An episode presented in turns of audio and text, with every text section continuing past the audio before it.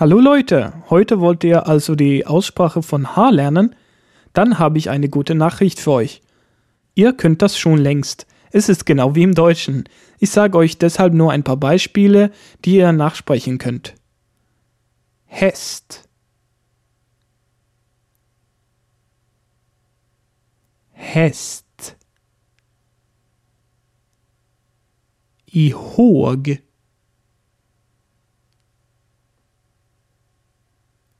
Ihåg.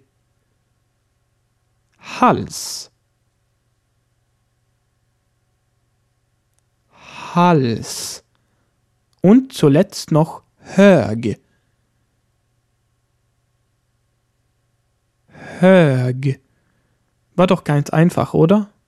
Schau mal bei sprichmalschwedisch.com vorbei für zusätzliches und interaktives Material für diese Lektion, Videos und weitere nützliche Hilfsmittel, um Schwedisch zu lernen und werde ein Teil der Sprich mal Schwedisch Community.